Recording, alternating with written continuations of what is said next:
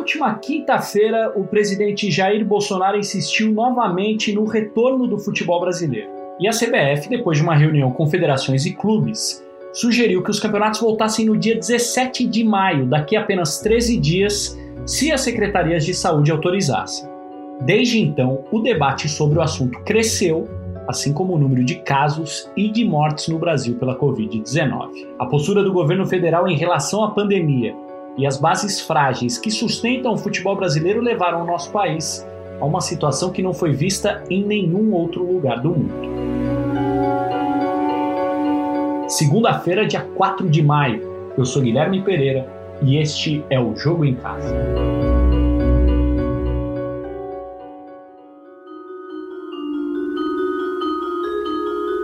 Ontem, domingo, o Esporte Espetacular e o Globoesporte.com divulgaram uma reportagem sobre a volta do futebol brasileiro. Comigo na linha neste momento, cada um na sua casa, estão Martim Fernandes e André Galindo, que fizeram parte do time que tocou essa apuração. Vou começar pelo nosso convidado de honra, André Galindo. Galindo, seja muito bem-vindo, a casa é sua. Opa, Gui, muito obrigado pelo convite, tudo massa. Um abraço para você, para o Martim, para todos os que fazem e todos os que ouvem o jogo em casa. É tão importante saber que, mesmo durante uma pandemia, o esporte tem muito a dizer e muito a contribuir para as reflexões. Martim já faz parte da casa. E aí, Martim, tudo bem? E aí, Gui, legal, um abraço para você, um abraço para o Galindo, um abraço para todo mundo que nos ouve. Bom, gente, as 27 federações de futebol e as 27 secretarias de saúde foram consultadas sobre esse assunto. Martim Fernandes, o que você percebeu durante a sua apuração? Olha, Gui, além de falar com as federações e com as secretarias de Estado, a gente também falou com clubes, atletas, é, vários atores aí do futebol brasileiro. E uma sensação que eu tive foi todo mundo quer voltar, ninguém sabe como, e quando se começa a pensar a respeito de como voltar, a conclusão inevitável é que não é possível agora. Então, nenhuma secretaria de, de saúde é capaz de garantir a data de realização de um jogo, mesmo que seja sem torcida. E a outra conclusão meio genérica, assim, não precisa, é que quanto mais ao sul do Brasil, mais destemidas são as federações estaduais de futebol com voltar aos jogos. Então, por exemplo, a Federação Catarinense pediu, foi a única que pediu formalmente para voltar ao futebol no dia 16 de maio e a Secretaria de Estado de Saúde de Santa Catarina negou. Então, quanto mais ao sul o pessoal parece mais animado com a ideia de voltar ao futebol, e quanto mais ao norte, mais ao nordeste, mais cautelosos. André Galinda, a CBF estabeleceu um protocolo para o retorno das atividades do futebol, né? Explica para a gente que protocolo é esse. Olha, Gui, eu conversei com dois dos médicos que encabeçaram essa comissão que elaborou o documento entregue ao Ministério da Saúde, o Rodrigo Lasmar, que é médico do Atlético Mineiro e da Seleção Brasileira, e também o Márcio Tanuri, médico do Flamengo. Eles disseram que aproximadamente 100 profissionais estiveram envolvidos na elaboração desse documento, entre médicos dos clubes e também infectologistas independentes. Os itens principais são esses: testes rápidos para os jogadores, para todos os integrantes do departamento de futebol dos clubes e também suas famílias, medição de temperatura, privilegiar transporte em carro próprio particular, uniforme, o atleta ir vestido de casa para o treino, alimentação também privilegiar a refeição em casa e não no clube. Deve-se evitar vestiários e também academia, e os exercícios devem ser feitos com pesos livres e em área externa.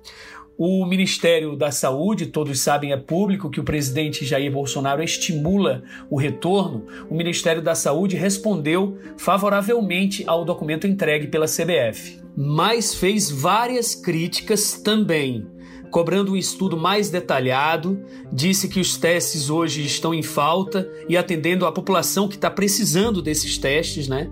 E condiciona a autorização da volta do futebol às secretarias de saúde de cada cidade. Vamos entender um pouquinho mais sobre essa ideia de retorno aos treinos, ouvindo o Walter Feldman, que é secretário-geral da CBF. Nesse momento, a retomada se dá em termos de treinamento. E nós acreditamos que, se treinarmos a partir do começo de maio, após 15 dias, Os atletas e as comissões técnicas estarão preparados para o retorno às competições, mas isso vai depender da evolução da epidemia e da dinâmica do próprio processo de treinamento. Então, é cedo para anunciar qualquer data de retorno das competições estaduais.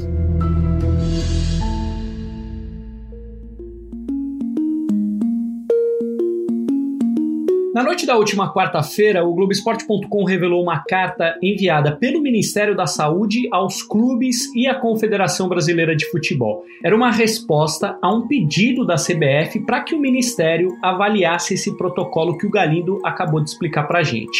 O Rafael Zarco, repórter que teve acesso ao documento em primeira mão, vai explicar de que forma isso chegou para ele e qual foi a posição do Ministério da Saúde. Esse documento surgiu numa, de uma maneira um pouco curiosa, porque eu estava atrás e estava pronto para começar uma matéria naquela noite de quinta-feira sobre uma responsabilização dos clubes e unicamente dos clubes em cima de qualquer inconveniente, qualquer contaminação, eventual até morte, né, de jogador e de parente. É tudo em cima todo o risco dos clubes. Então tem uma série de agentes aí opinando, o Ministério da Saúde, a Secretaria Estadual de Saúde, os, o, a CBF, as federações, mas a conta no final é apenas do clube, apenas do empregador.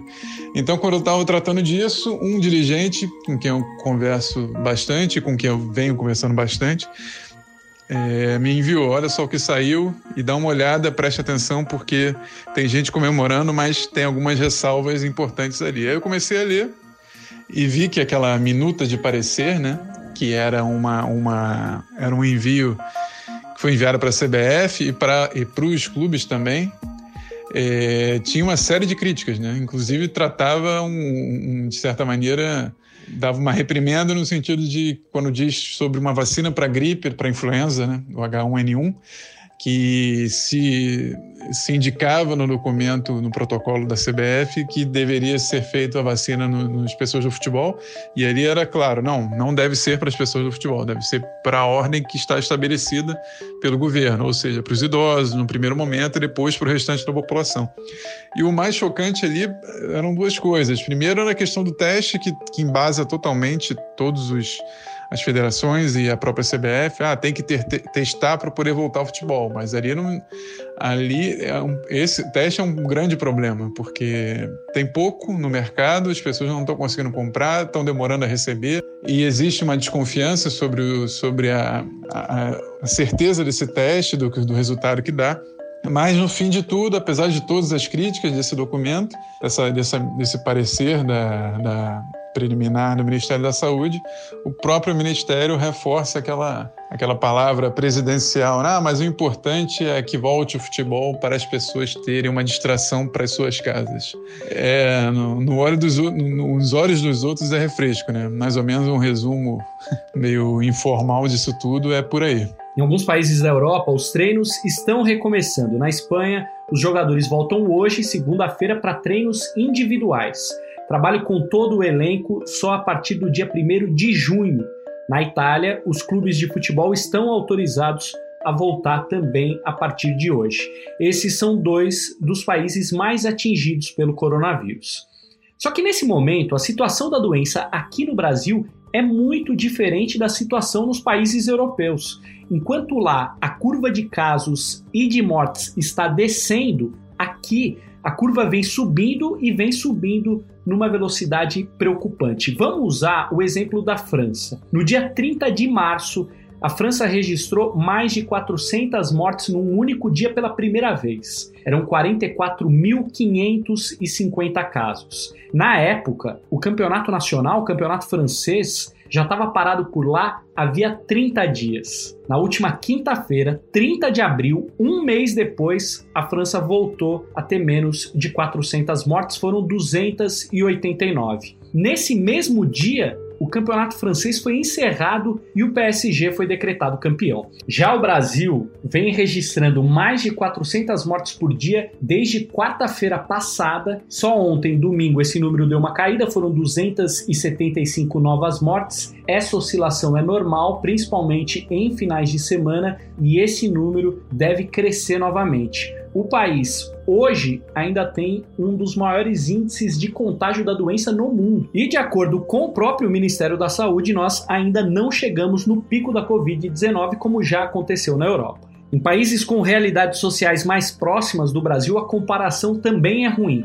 A Argentina tem 237 mortes e o campeonato argentino já foi cancelado. Esses números são os registrados até ontem, domingo, dia 3 de maio. Mas de qualquer forma, eles mostram que esse debate não deveria estar acontecendo aqui no Brasil pelo menos agora, né, Martim? Por que o futebol brasileiro está debatendo o retorno num momento tão crítico da doença por aqui? Pelo seguinte, no dia 30 de abril, na quinta-feira da semana passada, terminou o período de férias coletivas que os clubes e as federações deram para os jogadores, funcionários, integrantes de comissões técnicas. E com todo mundo disponível para voltar ao trabalho, apareceram as perguntas: e agora? O que fazer com toda essa força de trabalho, com toda essa gente disponível? Como não há resposta possível, afinal não há jogos, não há campeonatos, a decisão foi cortar salários, demitir pessoas, cortar custos. O futebol brasileiro, como indústria, como gerador de emprego, entrou em colapso. Então a situação financeira apressou uma discussão que, no fim das contas, gera riscos para a saúde das pessoas. E é claro que tudo isso que a gente está mostrando traz preocupação, principalmente para os jogadores. Galilho, ao apurar a sua reportagem para o Esporte Espetacular, deu para ter uma ideia do que estão pensando os jogadores? Pois é, dá voz a quem entra em campo, né? E historicamente os jogadores pouco se manifestam sobre questões polêmicas e essa certamente é uma delas. Agora eu compartilho com vocês um bastidor. Durante a apuração dessa reportagem, conversando com os jogadores ou através dos assessores de imprensa, era muito comum a pergunta: que jogador vai falar? Quem é que disse que vai comentar sobre o assunto? Ou seja, os atletas estavam ali calculando os riscos e também o grau de exposição. Mas o nosso ponto de partida foi a manifestação pública por uma rede social do atacante do São Paulo, Alexandre Pato, que disse que tinha saudade do futebol, mas que preza pela saúde e questionava se esse é o momento de voltar a gente também ouviu a declaração de dois estrangeiros que jogam no futebol brasileiro, o zagueiro Kahneman e D'Alessandro, ídolo do Internacional, através da, da equipe lá da RBS. E aí a gente vai compartilhar com vocês a entrevista deles dois agora. Eu creio que é um dia a dia, dependendo do que vai, vai acontecendo durante o dia com, com, com o vírus, é a decisão que eles vão tomar. Acho que todo mundo quer voltar para jogar mais tem que ser com, com segurança e, e, e, fazer a coisa certa. Eu acho que é melhor voltar sem, sem torcida que não voltar. É, vamos, eu acho que vai ter que tomar recaudos é, importantes para, para tentar é, estar o mais seguro possível, né? Hay que começar o futebol, mas também temos que estar seguros. É uma, uma decisão difícil, um, um hilo muito difícil. Gostaria de voltar amanhã para treinar, né? Todos, acho que voltaríamos de voltar ao nosso trabalho, de voltar ao nosso dia a dia, de fazer as coisas que a gente faz, de sair de casa, de tomar um café com um amigo, de se encontrar com o pessoal que a gente gosta, mas eh, as prioridades são outras, né? A autoridade da saúde hoje tem a, a prioridade dessa decisão, eles têm a, o entendimento da situação e tomara de que a gente, o que eles possam ter um sem apressar, volto a repetir, nenhum momento, sem apressar nenhuma decisão, né? porque não adianta ter uma decisão precipitada e depois a gente ter problema lá na frente. Então, quando tudo estiver bem, tomara que a curto prazo e as autoridades decidam que a gente pode voltar aos poucos, de repente voltar a treinar em grupos, voltar a treinar é, com grupo dividido, voltar a, a, fazer o que a gente gosta, voltar é, a ter esse dia a dia, não só no futebol, sino no, nos demais trabalhos. É muito relevante ter a voz desses dois, porque tanto o Inter quanto o Grêmio são os primeiros clubes da primeira divisão a voltar a retomar as atividades. Hoje, segunda-feira, o Grêmio e amanhã, na terça-feira, o Internacional, ambos dizendo que vão voltar às atividades em grupos reduzidos e sem contato físico. Mas é importante dizer que a dupla Grenal volta não só porque querem os dirigentes, mas porque os clubes tiveram a autorização oficial do secretário de saúde de Porto Alegre, o Pablo Stumer, e também do prefeito da capital gaúcha, o Nelson Marquesan Júnior.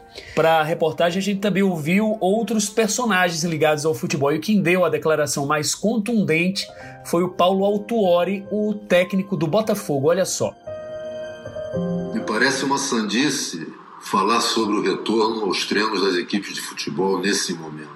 Nós profissionais merecemos respeito. Querem futebol de volta? E daí?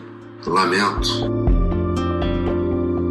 Se os treinos voltarem, o Brasil vai viver uma situação no mínimo estranha. Enquanto os jogadores vão treinar e se preparar para poder jogar, as pessoas vão continuar morrendo e as UTIs estarão cada vez mais lotadas. Fica a pergunta: o futebol combina com isso? Imagina num jogo, mesmo com o estádio vazio, teria clima para se comemorar um gol, por exemplo? Mas, por outro lado, tem a questão financeira dos clubes. Galida e Martim, vocês conversaram com dirigentes também, né? Vamos começar por você, Galo. Já falamos aqui da pressão política e a questão econômica também pressiona os dirigentes a se debruçar nesse planejamento para retomar as atividades no futebol, Gui. Eu conversei com quatro presidentes para a elaboração da reportagem do Esporte Espetacular, mas eu vou é, é, falar aqui para quem nos escuta um trecho do, de algo que me marcou muito, que eu acho que é quase um resumo desse buraco financeiro que os clubes estão passando. Foi me dito pelo presidente do Grêmio, Romildo Bolzan. A frase dele foi a seguinte: O cenário é desolador. Esqueçam o futebol como era antes. Não vejo nenhum legado positivo disso tudo. A gente precisa lembrar que a crise é anterior à pandemia, o torcedor sabe, né?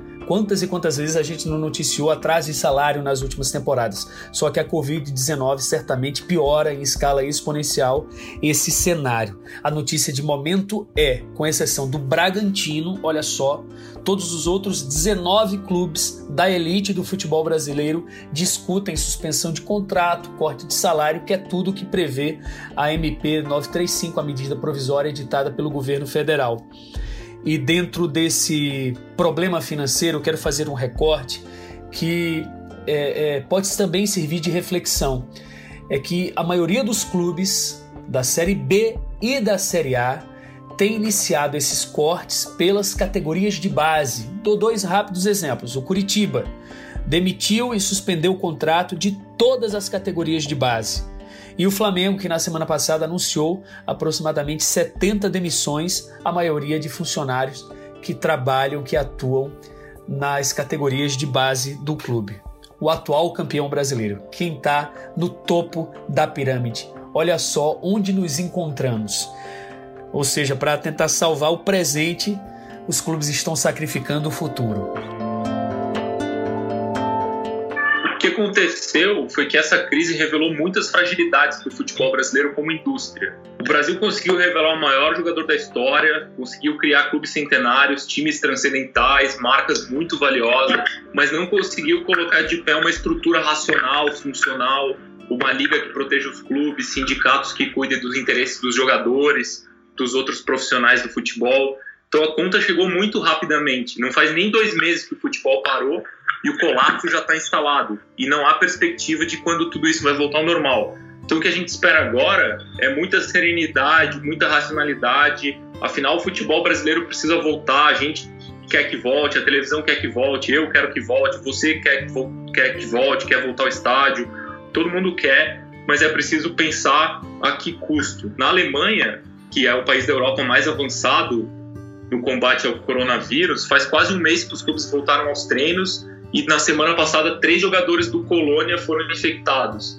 E se isso acontece no Brasil, o que a gente vai fazer? Vai isolar os infectados? Vai isolar todo mundo que teve contato com eles? Vai suspender todos os treinos? Vai suspender os treinos só do time que teve jogador infectado? Então ainda tem muito mais perguntas do que respostas e quem toma decisões no futebol brasileiro deveria pensar nisso.